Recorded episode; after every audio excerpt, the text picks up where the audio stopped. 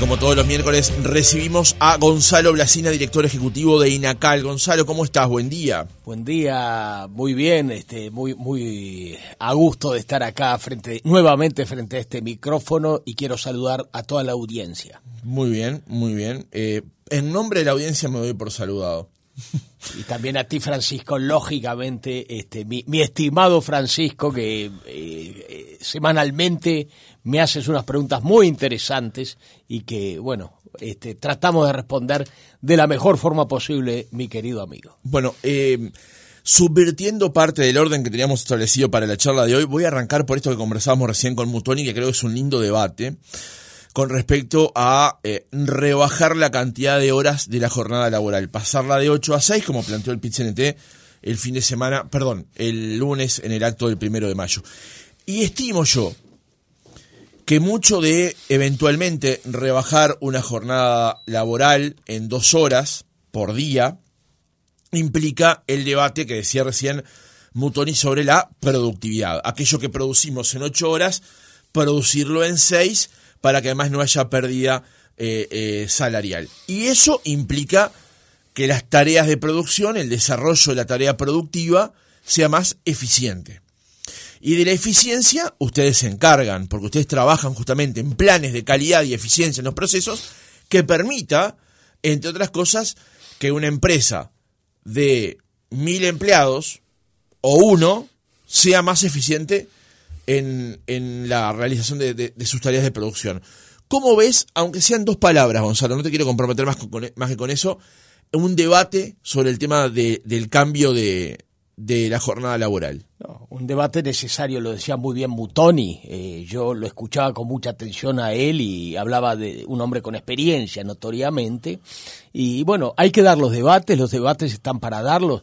Y además es la esencia de nuestra república. O sea, eh, estamos en una república donde tenemos que debatir abiertamente. No, no hay así. Yo encantado de, dar el debate desde mi experiencia, pero entendiendo que estamos en un mundo muy cambiante. Ya mi perspectiva no es la perspectiva de las generaciones que me suceden este, a mí. Este. Entonces, estamos en un mundo muy cambiante. Las nuevas generaciones tienen perspectivas distintas, pero es, es un debate que tiene que ser bienvenido, que tenemos que darlo, y me parece que, que este, es necesario el debate, y está bien que se planteó ese tema y que hay que, hay que debatir. Gonzalo, estuviste el fin de semana, mejor dicho, la semana pasada, finales de la semana pasada, por Río Negro. Eh, sí, exactamente, dos ciudades, Fray Ventos y Jung, las dos principales ciudades del departamento de Río Negro, eh, como tú sabes, fuimos con el ingeniero Matsutomo. Él está recorriendo nuestro país. Fue la primera salida al interior que hacemos, porque hasta ahora todas nuestras visitas habían estado, eh, estado concentradas en la capital. Y bueno, salimos por primera vez. Él conoció un poco este, nuestro, nuestro paisaje de campo hasta llegar a, a Fray Ventos y, luego de, retorno desde Yunga a Montevideo. Con además un, un valor histórico muy importante también allí, yo, eh, eh, eh, perdón, Fray ambos, ambos, porque el valor histórico está, en cada localidad de la República, cada una tiene su, su localismo muy interesante.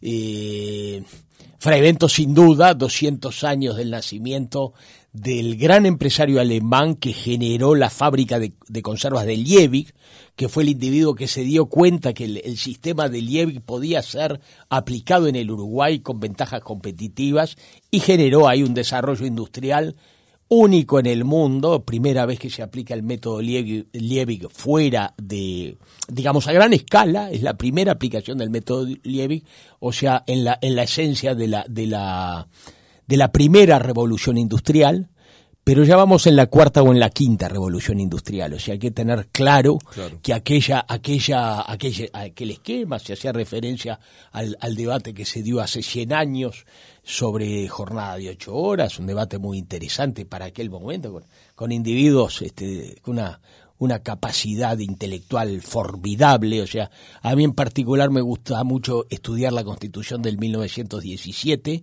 donde pasamos a tener el sistema de, voto secreto y representación proporcional, me parece una cosa formidable y me gusta mucho leer la lectura de documentos históricos, así que bueno, bienvenido, bienvenido al debate, muy linda la visita, te digo, eh, Fray Ventos, este, eh, estuvimos en UTEC, estuvimos en Copase, una cooperativa de ahorro y crédito de, de Fray Ventos, y luego en, en, que es otro, otro lugar con una, una historia distinta, ligado al ferrocarril, ligado también a las, a las cooperativas alemanas, que fundaron Claldi ya hace unos cuantos años, o sea, ahí hay, hay, hay, hay, gente que vino, vino desde el exterior, este, con una cultura de trabajo y fundaron una, una cooperativa muy interesante y dan servicio, ellos dan servicio a, la, a, los agricultores con maquinaria agrícola y hay un desarrollo de la industria metal mecánico, fundamentalmente de provisión de equipos para, para maquinaria agrícola, que es muy interesante en Yu. Eh, ¿Qué balance haces de esa visita? Eh, bueno, formidable este, ver, mira, este, eh, a, ambos nos gusta el fútbol y acá tenemos este, escena, escena de fútbol en, el estudio.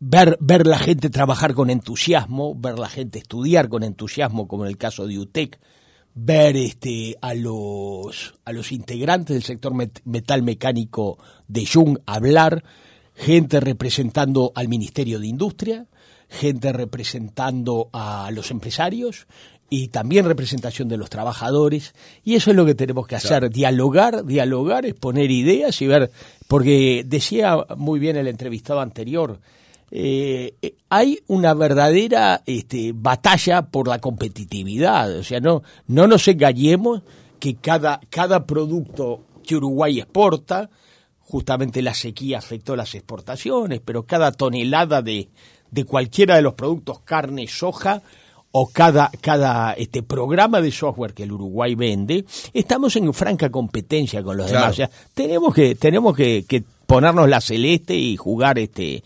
eh, y, si, es necesario jugar duro, eh, yendo a, la alegoría futbolística, y hay que jugar duro. Ah, hay que trancar fuerte. si hay que, trancar fuerte, hay que trancar fuerte. ¿Qué vamos a hacer? Gonzalo, hablar de, tu visita y mencionabas a la UTEC, y a veces hablamos de lo que es el, eh, el sistema educativo en Uruguay, las transformaciones que ahora estaría atravesando y las dificultades que ha atravesado en los últimos años, pero la UTEC en particular tiene un funcionamiento eh, superlativo, ¿no? Sí, sí, UTEC, es uno de las de los mejores desarrollos de los últimos años. El llevar una universidad tecnológica al interior de la República es algo formidable. Estamos frente a muchas familias que tienen su primer universitario entre sus integrantes. Esto es, un logro formidable. Y además, te digo, yo hace, hace muchos años, yo a veces, ahora ya no cito la fecha porque me han, me han recriminado porque dejo en evidencia a todos mis compañeros que, que se formaron conmigo. Este, salen cifras muy altas, pero lo cierto es que uno que, que convivió en la, en la vieja y querida Facultad de Química, con muchachos que venían del interior haciendo un esfuerzo muy grande y que a veces se les dificultaba el seguir por, por un problema de adaptación al medio. Entonces, lograr que esos muchachos estén más adaptados al medio, este, como en Fray Ventos, en Rivera, en los distintos lugares donde está funcionando UTEC, es formidable. Claro, además rompe, rompe aquello de, de ese el centralismo. Claro, porque eh, aquí, si, bien la Universidad de la República ha hecho esfuerzos También, no, por eh, llegar al eh, interior, es cierto que en, muchos, en muchas oportunidades era la universidad está aquí, Benito a estudiar. Y la UTEC lo que cambió fue el hecho de que tú estás allí, voy para allí. Bueno, este, veamos, hay que ver que hay países, el caso de, de Alemania, por ejemplo, ellos tienen la, el sistema de educación dual, que es un sistema muy interesante, que se, eh, de, dentro de esto que decíamos que hay que, hay que adaptar la forma de trabajo a, la realidad actual, tenemos que considerar la educación dual, donde eh, el trabajador, eh, por ejemplo, en la educación dual alemana, que, que, es una educación que está muy extendida, también los españoles tienen educación dual, a la vez que trabaja se va formando en la empresa. Entonces tenemos que ir a esquemas, a esquemas de formación durante toda la vida. Hoy en día, si yo, si yo no, hubiera continuado, no hubiera continuado este, estudiando, yo sería un desastre como, como ingeniero ya estoy jubilado, pero, pero digamos, de todas formas a mí la ingeniería yo sigo estudiando porque a mí me encanta. Este, si yo me hubiera quedado con el conocimiento de, de bueno, no digo, bueno, digo el año 1983 que, que accedí a mi título, este, en realidad me lo entregaron en febrero del 84. 82. Eso, sí, serás un chiquilín. Este, te voy a decir, en, en, el 80, en el 84 me entregaron el título. Este, si yo me hubiera quedado estancado en aquel conocimiento, hoy no tendría conocimiento. Mi conocimiento tendería a cero para, para hablar en, en el idioma que los ingenieros les gusta hablar. Este, mi conocimiento tendería a cero. Al contrario, yo he procurado estar siempre, siempre vigente, por lo tanto creo que tengo, acumulo una experiencia muy interesante. Gonzalo, me intriga saber cómo le fue o cómo vio un japonés como Matsutomo eh, la estadía en Río Negro, la estadía en Yun, pero en particular el viaje. ¿Cómo fue enfrentar a esa penillanura levemente ondulada como es Uruguay de aquí hasta hasta ese departamento? Bueno, él eh, no hizo, no me hizo comentarios específicos.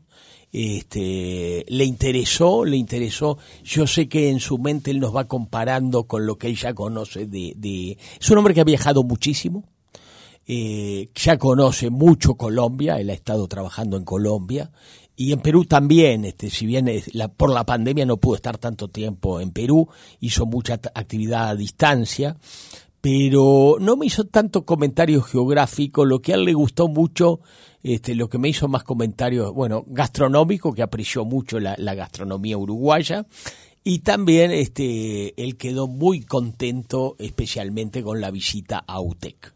Él quedó muy contento, áreas de, de, robótica que se trabajan ahí, donde él este, se siente como pez en el agua, él trabajó, él, reconocía los sistemas, hay ahí una, donación del gobierno de China dentro de UTEC, y él dice, estos son copias de equipos japoneses, me dice. Claro, claro, claro. Em, el, balance de esta reunión, de esta visita, ya lo has, eh, lo has realizado y ya has dejado la puerta abierta para que otras personas, otras instituciones, otros gobiernos departamentales. Además, también estuvieron con gobiernos municipales, eh, eh, como es el caso de la alcalde de Jun, la doctora Mercedes Long. O sea, ustedes están abiertos. El propio, el propio intendente La Fluf estuvo, ¿eh? No, pues dije gobierno departamental y, locales. Correctísimo, correctísimo. Entonces, están abiertos a ser convocados por otros gobiernos de, de ambos niveles para poder justamente seguir presentando parte del trabajo que hace INACAL. Es tal cual, es tal cual. De hecho, algunos amigos ya están en territorio haciendo contactos. Este, eh, te digo que nosotros hasta el 19 de mayo que es, la, es el viernes 19 de mayo, es cuando finalizamos la formación de los evaluadores de INACAL. Estamos con, con una agenda muy comprometida, pero sin duda que vamos a estar yendo al interior. Ayer estuvimos hablando, por ejemplo, con gente del LATU, que trabaja mucho en desarrollo local y ya estábamos pensando ir a Tacuarembó, Rivera, Cerro Largo y 33, o sea, donde ellos tienen Tacuarembó Rivera el, el, tema forestal es muy interesante. De hecho, se va a abrir una nueva planta este, de la vieja Weyerhauser en, Cerro Largo sí, dentro de poco. Sí, sí, bueno, en Cerro Largo, ya ves, ya ves que es una tecnología, una tecnología que en el Uruguay se está cada vez creciendo más. Y bueno, eh, yo soy, soy muy optimista porque yo lo que veo es que, te digo, yo me quedo con el entusiasmo de los muchachos jóvenes estudiándose, eh, estudiando en UTEC, el buen diálogo, la buena receptividad a lo que, a lo que explicó el ingeniero Matsutomo.